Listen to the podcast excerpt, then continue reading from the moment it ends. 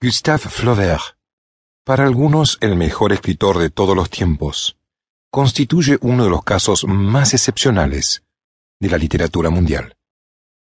Nadie como él buscó la perfección de la gramática, la pesquisa del le mot juste, la palabra exacta, la armonía entre las palabras, la cadencia general. Podía pasar semanas sencillamente dirimiendo dónde poner una coma y recluirse por días para leer en voz alta sus textos buscando la musicalidad ansiada.